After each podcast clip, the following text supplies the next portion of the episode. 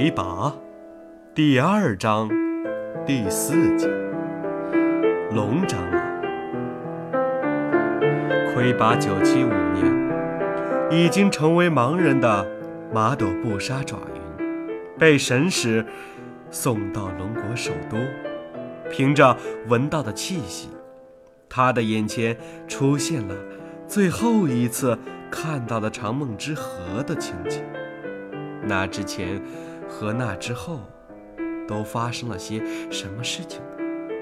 爪云的脑海里只有一些无法连接在一起的断断续续的记忆残片。他没有跟任何人说话，不管周围的人说什么，他只是听，从不作答。过了一段时间，他突然嗅到了一丝。熟悉的气味，一个女孩的名字从他口中脱口而出，接着便是女孩的抽泣声。那抽泣声渐渐远去，他受到了启发，开始用嗅觉挽救自己的记忆。这居然很有效。一个地方的气味会让他想起这是什么地方。他又在这个地方都做过什么？发生过什么事情？很多记忆残片就是这样被重新连接在一起的。他的嗅觉也不可思议地敏感起来。他经常会在一个地方反复徘徊，用鼻子记住这个地方的气味，用脚记住这儿的地形。以后再经过这里时，只要没有风，他可以凭嗅觉知道自己到了什么地方。这个地方的地形是什么样的，他可以很正常的行走，完全不用拐杖。他也有意识地训练自己的听觉。有一天，居然隐约听到了一个人。练习脉术时，脉门打开的声音。他由此想起了脉门、脉术，把这方面的全部记忆残片连在了一起。他偶然发现，自己脉门打开的声音，在不同的环境下是不一样的。离水近是一种声音，离树林近是另一种声音。而且不太受风雨的影响哦，万物皆脉，脉门感应的是事物的脉，比气味准多了。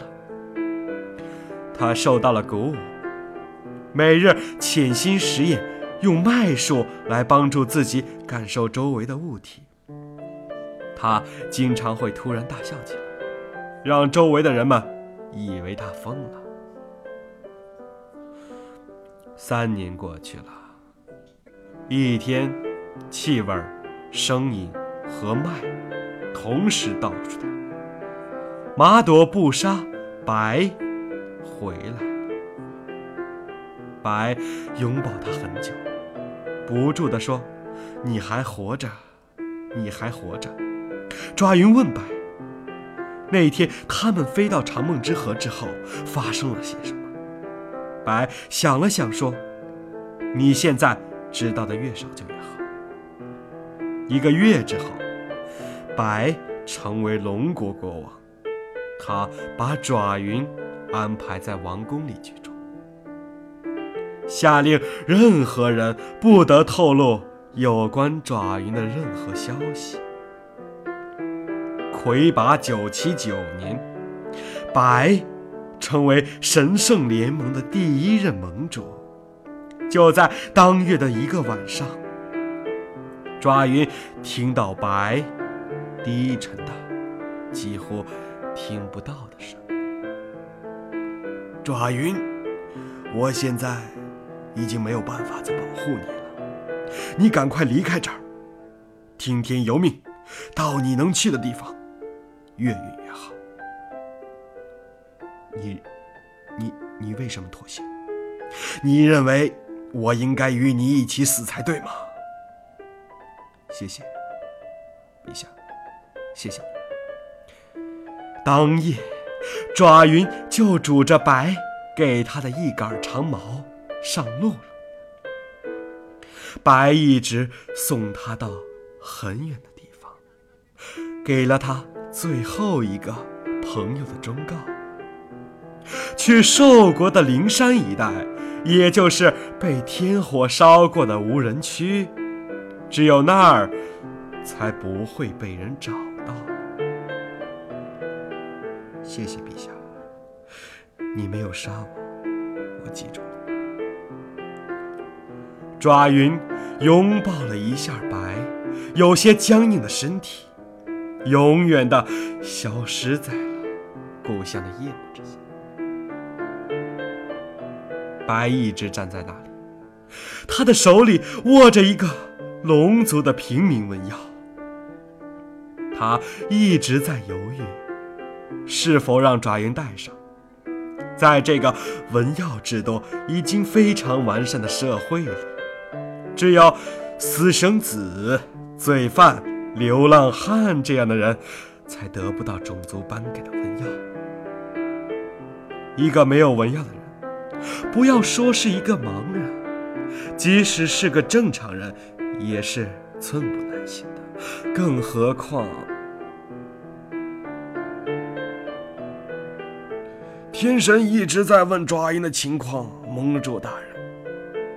这说明天神很在乎他的存在。天神没有说要杀掉他，天神总要仁慈一下。但是，你这个盟主应该明白，天神希望看到什么。爪云已经逃走了，可有人说。他一直就在你的王宫里住，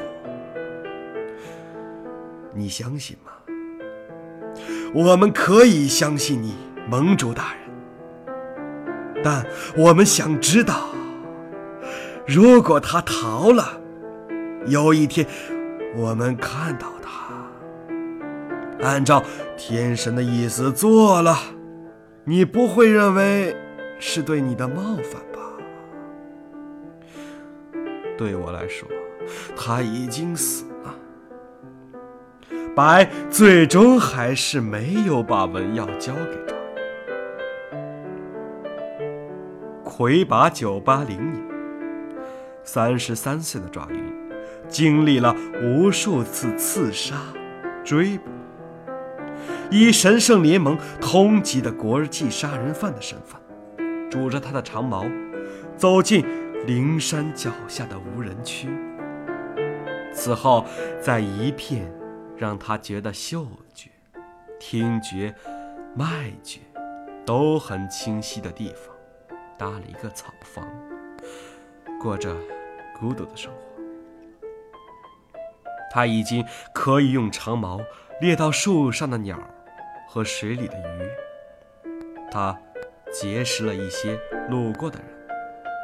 也误杀了一些没有打招呼就靠近他的倒霉鬼。十几年过去了，灵山一带的很多人都知道他，一个龙族的长须怪，说话没有条理，经常背着被他误杀的尸体去埋葬。很多人都称他为龙长老。